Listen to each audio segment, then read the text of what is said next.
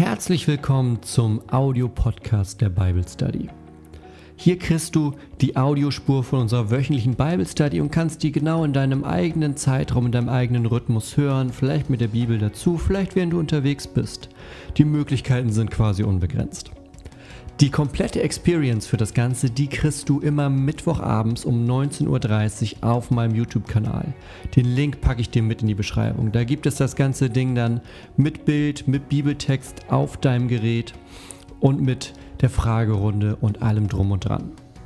Ich hoffe, dass dir die Bible Study als Podcast auch ein Segen ist, dir hilft und ich freue mich, wenn du mal vorbeischaust auf www.pastorgunnar.de. Und jetzt viel Spaß bei der heutigen Folge.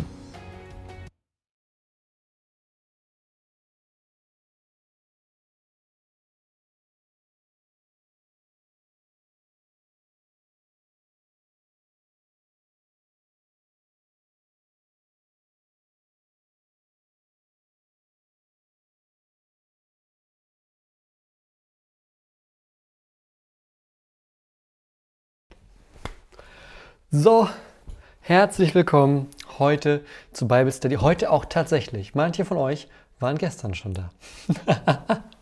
da äh, hatte ich mich äh, verklickt beim Einrichten der Veranstaltung.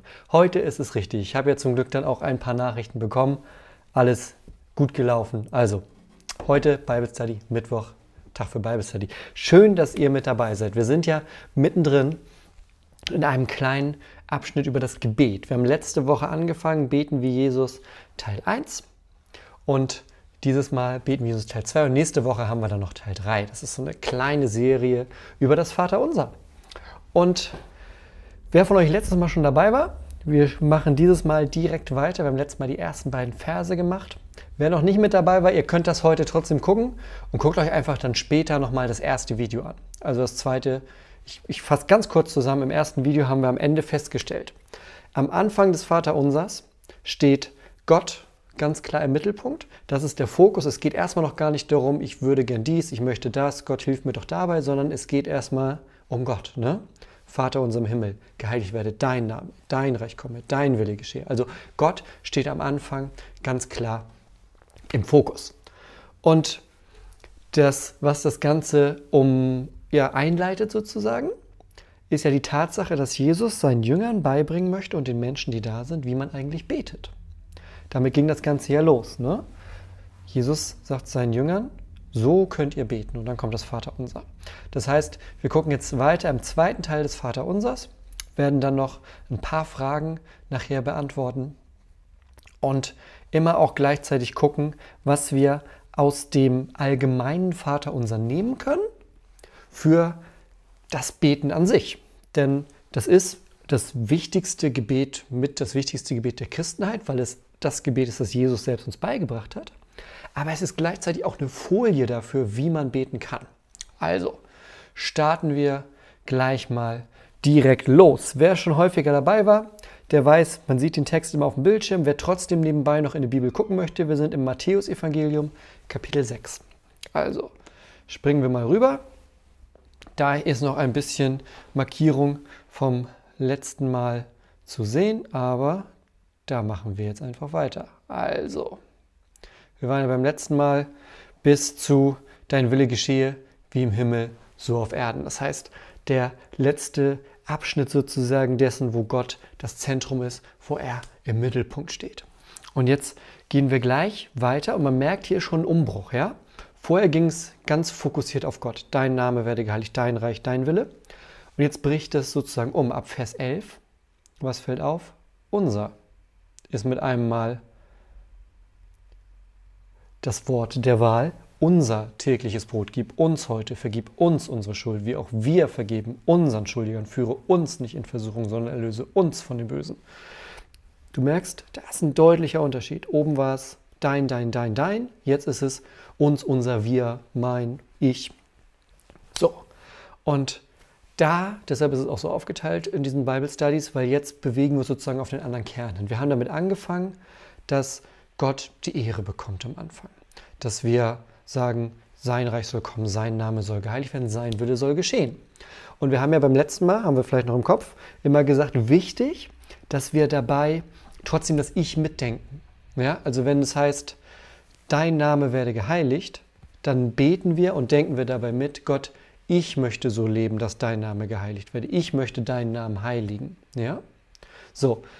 Und jetzt kommt aber sozusagen es direkt in unseren Alltag hinein. Unser tägliches Brot gib uns heute. Und ich habe mal nachgeguckt, ähm, was, was äh, Luther zum Beispiel sagt, was ist unser tägliches Brot? Ja? Denn erstmal ist es ja klar, es ist das tägliche Brot. Aber Luther zum Beispiel sagt, das ist noch mehr darüber hinaus. Es ist nicht ähm, irgendwelche Reichtümer und Überfluss und alles, ähm, die ganzen großen Dinge, sondern das, worum es geht, sagt Luther, ich lese mal vor, ich habe mir das aufgeschrieben extra. Er hat so eine riesenlange Liste, führt er an, von Dingen, was das tägliche Brot sein kann. Er sagt im Endeffekt, es ist alles. Er sagt, es ist das Essen, das Trinken, die Kleider, die Schuhe, Haus, Hof, Acker, Vieh, Geld, Gut, fromme Eheleute, fromme Kinder, fromme Gehilfen, fromme und treue Oberherren, gute Regierung, gutes Wetter, Friede, Gesundheit, Zucht, Ehre, gute Freunde, getreue Nachbarn und desgleichen. Also der ne, Luther sagt, und was ich vergessen habe, das gehört auch noch mit dazu.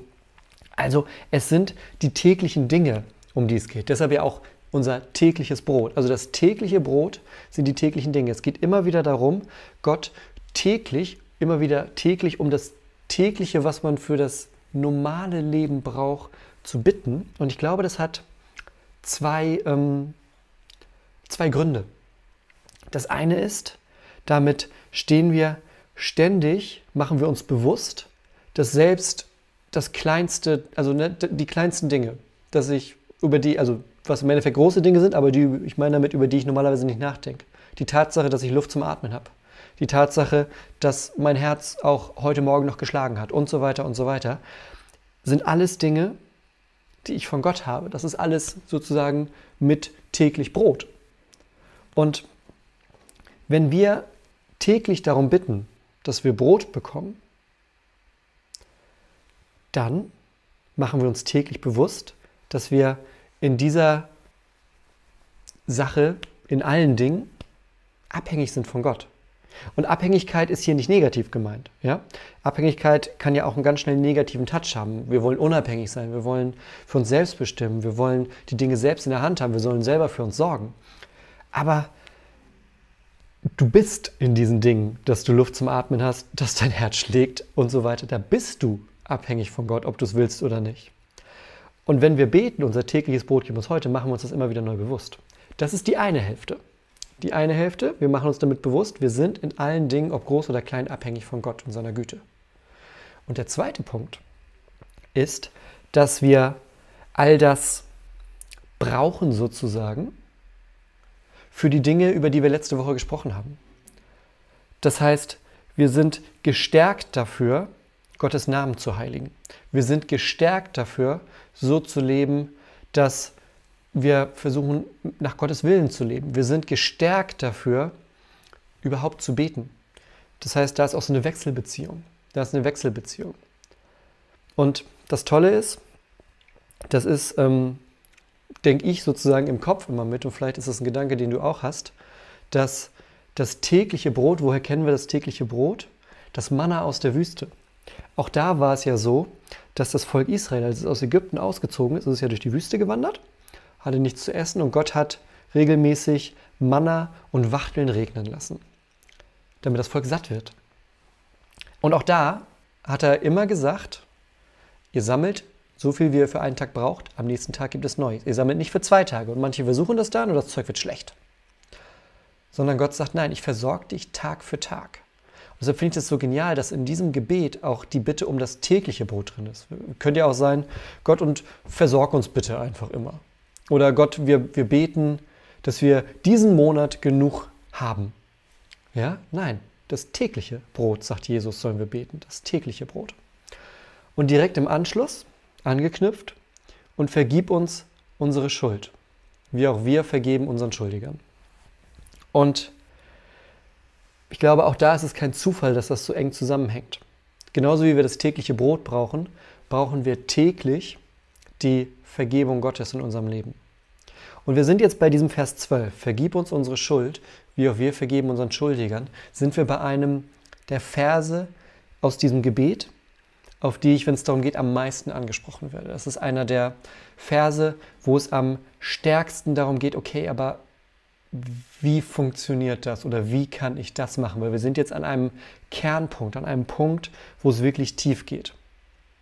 Nicht so sehr vergib uns unsere Schuld, sondern der zweite Teil. Wie auch wir vergeben unseren Schuldigern. Und wir wollen das einmal auseinanderklamüsern. Es sind ja zwei Ebenen. Die erste Ebene ist, vergib uns unsere Schuld. Also, unsere Schuld auf der einen Seite und unseren Nee, wir vergeben machen wir mal besser, das ist ja das genaue Gegenüber. Wir vergeben auf der anderen Seite. Das heißt, auf der einen Seite haben wir, wir haben eine Schuld und wir bitten Gott, dass er sie uns vergibt.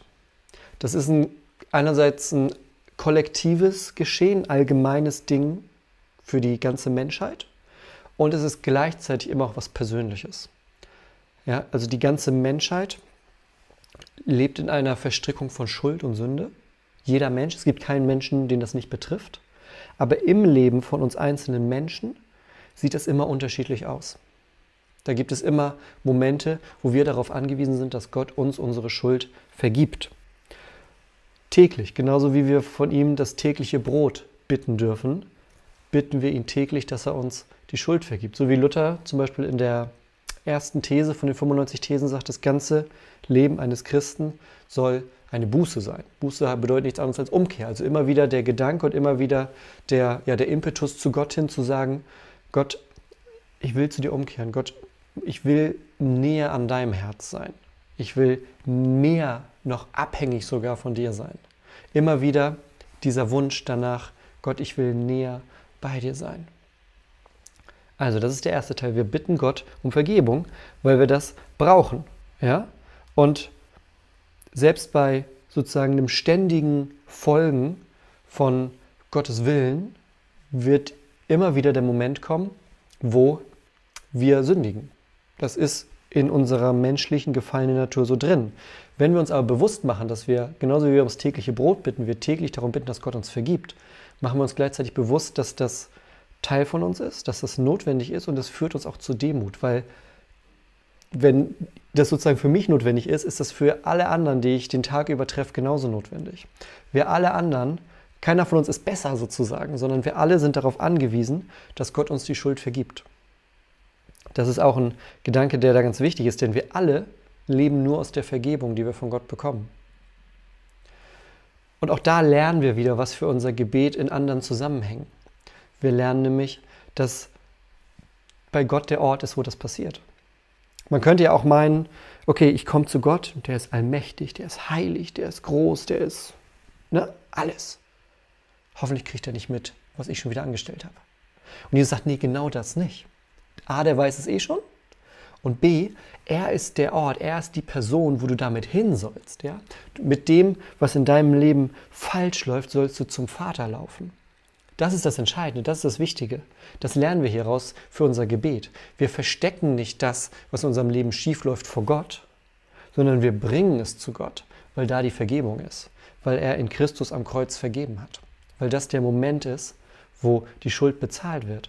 Und wenn wir zu Gott gehen, dann kann Vergebung auch erst geschehen. Ja, die Vergebung geschieht in dem Moment, wo wir es von Herzen bekennen. Das ist die erste Hälfte. Jetzt kommt die zweite Hälfte, das ist die schwierige Hälfte. Denn viele Menschen haben genau damit die Schmerzen. Nämlich damit, mit, zwei, mit dem zweiten Satz, der sagt, vergib uns unsere Schuld, wie auch wir vergeben unseren Schuldigern. Jetzt sind wir nämlich in einer anderen Position. In der ersten Hälfte des Satzes sind wir die, die was falsch gemacht haben. Und wir erhalten die großartige Nachricht, Gott will uns vergeben, wir dürfen ihn um Vergebung bitten. In der zweiten Hälfte des Satzes stehen wir mit einmal auf der anderen Seite. Da stehen wir auf einmal auf der Seite, dass wir die sind, denen etwas angetan wurde. Wir sind die, die vergeben müssten, weil jemand anders schuldig geworden ist an uns. Ja? Und jetzt ist die Frage, wie ist der Zusammenhang?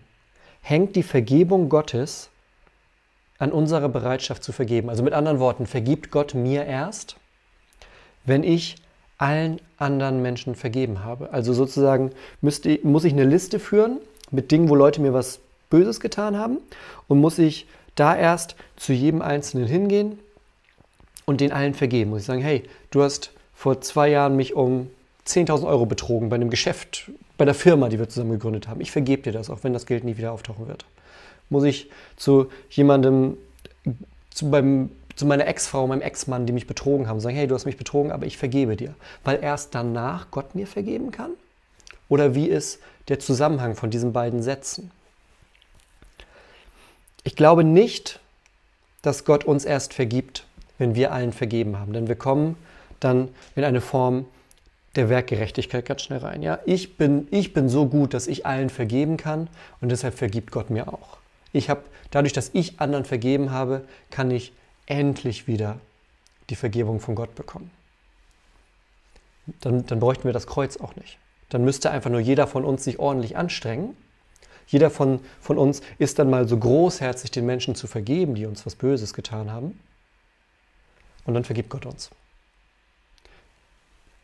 Das Kreuz sagt das Gegenteil. Das Kreuz sagt, du alleine kriegst es nicht hin.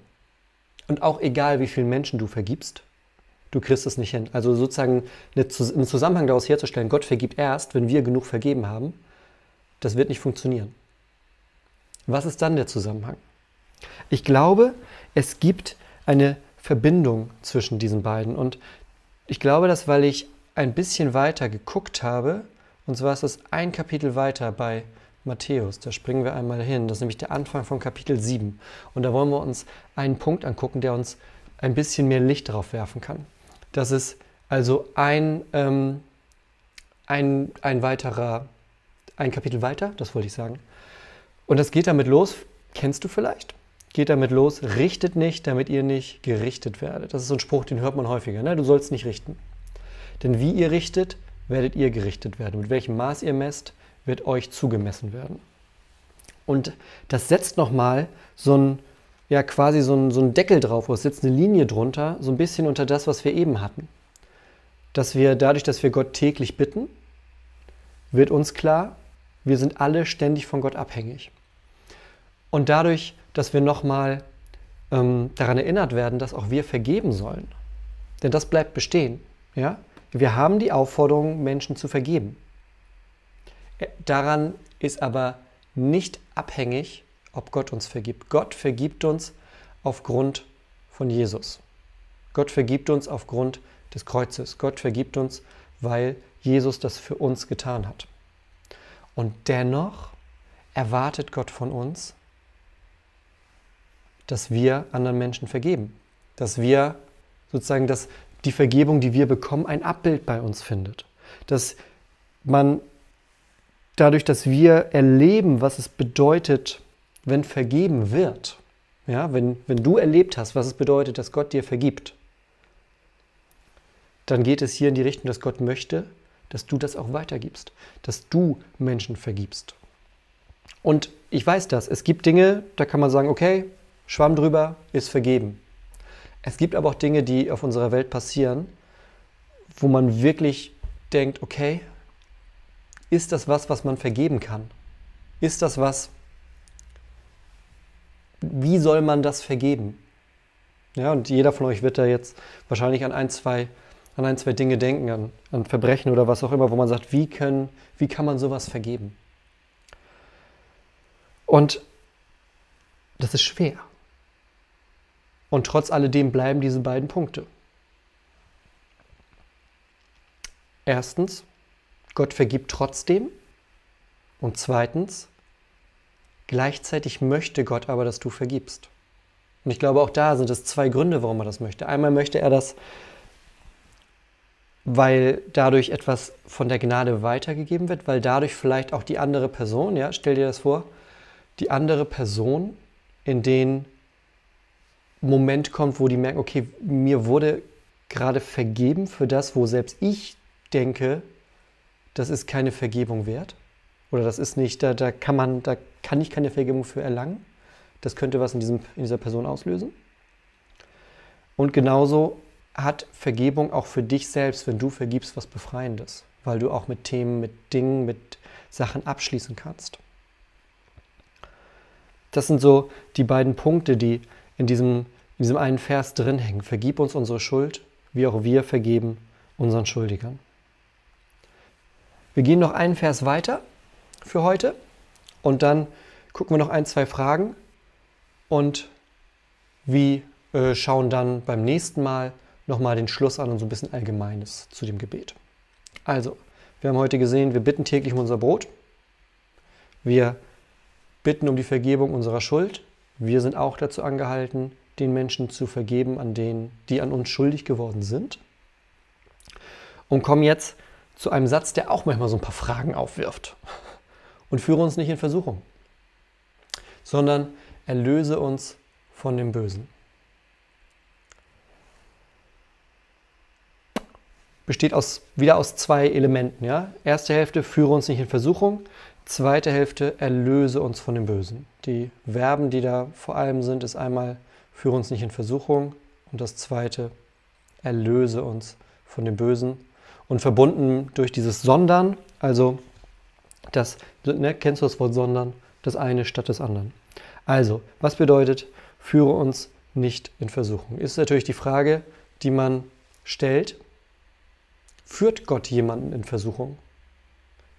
Ist Gott jemand, der aktiv in Versuchung führt? Oder nicht? Denn das ist ziemlich entscheidend bei der Frage. Also, führt Gott in Versuchung? Schauen wir einmal auf das Thema Versuchung an sich.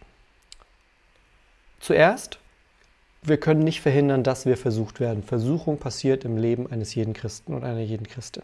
So, das ist erstmal klar. Jesus in der Wüste, du kennst die, die, die, die Geschichte, Jesus in der Wüste wurde auch versucht. Der Unterschied ist, dass wir bei einer Versuchung vor der Möglichkeit stehen, der Versuchung nachzugeben oder dass wir vor der Frage stehen, ob wir der Versuchung nicht nachgehen, ob wir es verhindern. Das sind die beiden Dinge.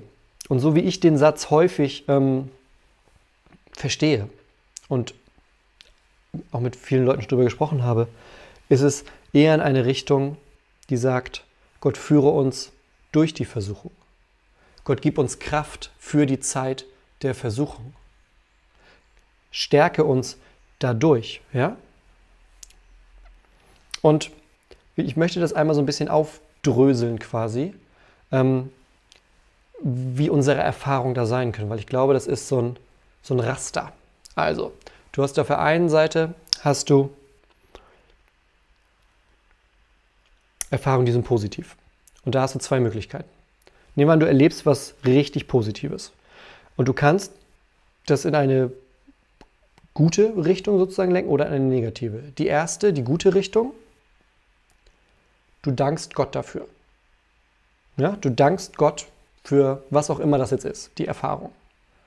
Weil du realisierst, ne, wie wir es vorhin, tägliches Brot gib uns heute, zum Beispiel, weil du dir bewusst geworden bist, das ist ein Geschenk von Gott. Die zweite Variante, du erlebst was Positives und fängst an, das Erlebnis oder den Gegenstand oder was auch immer, den Menschen, was auch immer das ist, zu vergöttern. Das heißt, aus was Positivem wird was Negatives. Zum Beispiel ein Menschen. Du lernst, dein, du lernst einen Menschen kennen, deinen zukünftigen Ehepartner, Ehepartnerin vielleicht, und du kannst Gott danken, dass ihr euch kennengelernt habt. Du kannst aber auch so in, in Liebe verfallen, dass du die andere Person an die Stelle von Gott setzt, dass du einen Menschen vergötterst. Ja? Geht, geht in beide Richtungen. Und genauso geht es mit negativen Erfahrungen. Die negative Erfahrung hat auch diesen Spielraum. Du kannst in der negativen Erfahrung das negativ weiterführen und Gott verfluchen für das, der, für das was, ähm, was passiert ist. Du kannst aber genauso auch die negative Erfahrung nehmen und damit zu Gott kommen. Du kannst das vor Gott bringen. Du kannst auch hier beten, führe uns nicht in Versuchung. Du kannst aus dieser negativen Erfahrung heraus zu Gott beten, dass er Kraft gibt für das, was da jetzt ansteht. Das sind so diese beiden Dinge. Und, und dann heißt es ja weiter, sondern erlöse uns von dem Bösen. Und da möchte ich gerne nochmal den guten Herrn Luther zitieren. Denn der sagt, das ist das Gebet gegen den Teufel. Ja, erlöse uns von dem Bösen. Also Luther sagt, das ist nicht nur das Böse an sich, sondern es ist auch der Böse. Erlöse uns von dem Bösen. Das ist eine Bitte im Endeffekt, die uns, dass wir Gott bitten, dass er uns von all dem erlöst, was uns daran hindert, das zu tun, was davor war. Ja? Gott erlöse uns von dem Bösen, damit dein Name geheiligt werden kann von mir. Erlöse uns von dem Bösen, damit ich so leben kann, dass dein Wille geschieht. Erlöse uns von dem Bösen, damit ich meinen Schuldigern vergeben kann. Erlöse uns von dem Bösen, damit ich nicht in Versuchung gerate. Oder damit ich die, wir geraten alle Versuchung, damit ich nicht der Versuchung nachgebe. Und alles andere, das ist wieder so ein Zusammenhang, ja? Alles andere hängt so zusammen, dass es einmal uns dazu befähigt, das ist wie so ein Zirkel. Es befähigt uns dazu. Genauso aber muss das andere auch passieren. Also du kannst Gott nicht um die Erlösung des Bösen bitten, um die Erlösung vom Bösen, wenn du nicht vorher seinen Namen heiligst, wenn du nicht vorher bittest oder betest, dass sein Reich kommt und sein Wille geschieht. Ja, wir erinnern uns am letzten Mal, das steht am Anfang. Am Anfang steht Gott ehren. Und dann kommen unsere Dinge hinterher. Also, wenn wir das zusammenfassen für heute, wir haben gesehen, am Anfang steht Gott, ihn zu ehren, ihn zu heiligen, seinen Namen heiligen, zu heiligen, zu ehren, zu lieben. Dann kommen unsere Dinge. Und unsere Dinge, um die hier gebeten wird, tägliches Brot, vergib uns unsere Schuld, sind die Grunddinge des Lebens tatsächlich. Ja, Schuld bedeutet die Beziehung oder die Beziehungsstörung zwischen uns und unserem Schöpfer. Tägliches Brot ist all das, was nicht die großen Dinge, nicht das viele Geld, nicht das Große, was äh, man haben möchte, der Erfolg, sondern es sind die alltäglichen Dinge. So hat Luther das zum Beispiel verstanden und so verstehe ich das auch, ne? das tägliche Brot. Sondern nicht die, die große vierstöckige Sahnetorte, sondern das tägliche Brot, die ganz basic Dinge. Und dadurch lernen wir, dass wir von Gott in allen Dingen abhängig sind. Positiv abhängig, weil wir einen liebenden Vater haben. Und dann ist da auch gleichzeitig die Bitte drin, dass Gott uns in der Versuchung beisteht und dass er uns von dem Bösen erlöst und beschützt. So viel erstmal in ein, zwei Punkten für heute. Wir gehen jetzt noch einmal kurz in die Fragen gleich rein und dann schauen wir mal beim nächsten Mal, wie das mit dem Abschluss von dem Ganzen ist. Also, wir haben heute ein bisschen Zeit für Fragen nur, denn Anni und ich haben uns äh, vertüdert. Sie hat gleich einen Livestream. Könnt ihr äh, auf ihrem Insta-Kanal, wer meine Frau Anni auf Insta hat, schaut gleich mal bei ihr vorbei auf ihrem Insta-Kanal.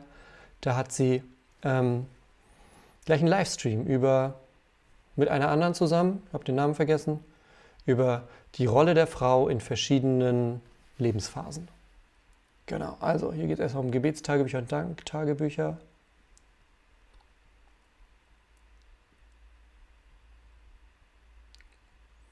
Also hier ist die Frage, ich gehe die einfach so ganz bisschen rein, ich weiß nicht, ob ihr die schon untereinander beantwortet habt. Zeigt das für uns nicht in Versuchung, dass Gott auch menschlich ist und ein Teil von uns ist. Beziehungsweise sagt dies aus, dass Fehler machen normal ist. Also das muss man trennen voneinander. Fehler machen für uns ist normal, Gott ist aber nicht menschlich. Schöpfer und Geschöpf sind komplett unterschiedlich voneinander. Gott ist nicht, Gott ist kein Mensch, wir sind nicht Gott, wir sind auch nicht kleine Götter, wir haben auch nichts Göttliches in uns irgendwie, abgesehen der Heilige Geist wohnt in uns, das ist ein anderes Thema. Aber wir sind nicht irgendwie mit einem göttlichen Funken oder so. Also Gott ist kein Mensch und wir sind kein Gott. Das ist getrennt voneinander. Ganz wichtig.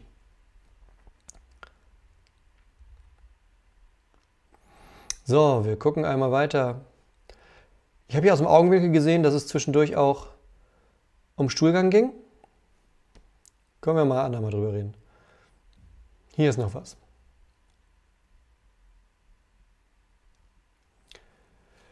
Frage zur Vergebung. Erstens keine Vergebung bei Lästerung gegen den Heiligen Geist. Und zweitens, äh, Markus 11, 26 klingt erst. Lästerung des Heiligen Geistes ist ein riesengroßes Thema. Das schaffen wir nicht in zwei, drei Minuten. Das machen wir einmal extra, weil das Video habe ich eh auf meinem Zettel. Das wollte ich schon länger machen, weil die Frage relativ häufig kommt. Ich springe einmal zu Markus, was war das, 11, 26, weil ich das nicht aus dem Kopf weiß, was da steht.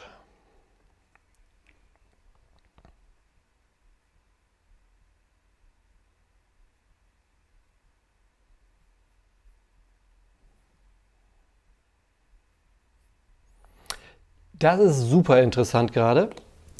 Das ist ein Vers. Ähm, ich guck mal. Ähm, so, 25. Und wenn ihr steht und betet, so vergebt, wenn ihr etwas gegen jemanden habt, damit auch euer Vater im Himmel euch vergebe eure Übertretungen. Luther hat das in einem Vers, das ist alles Vers 25 bei Luther. In der Schlachter ist es, sind es zwei Verse, da ist nämlich noch hinter, da wird es nämlich ausgeführt. Wenn ihr aber nicht vergebt, so wird auch euer Vater im Himmel eure Verfehlung nicht vergeben. Ich wurde ganz oft gefragt, wie sieht das aus mit verschiedenen Textgrundlagen? Und hier haben wir tatsächlich jetzt mal live eine Stelle gefunden, wo es äh, zwei verschiedene Textgrundlagen gibt. Ähm, deshalb ist die Frage einerseits einfach, andererseits nicht so einfach zu beantworten. Es kommt ein bisschen darauf an, ob du Textus Receptus benutzt oder Nestle Aland, ob Gott dir an dieser Stelle vergibt. Nein, also mit anderen Worten. Dieser Vers aus 26, der ist aller aller Wahrscheinlichkeit nach erst in späteren Manuskripten aufgetaucht und nicht in den ganz frühen Manuskripten. Das ist vielleicht eine etwas äh, unschöne Antwort oder unbefriedigende Antwort, aber so ist das jetzt gerade in der Kürze der Zeit.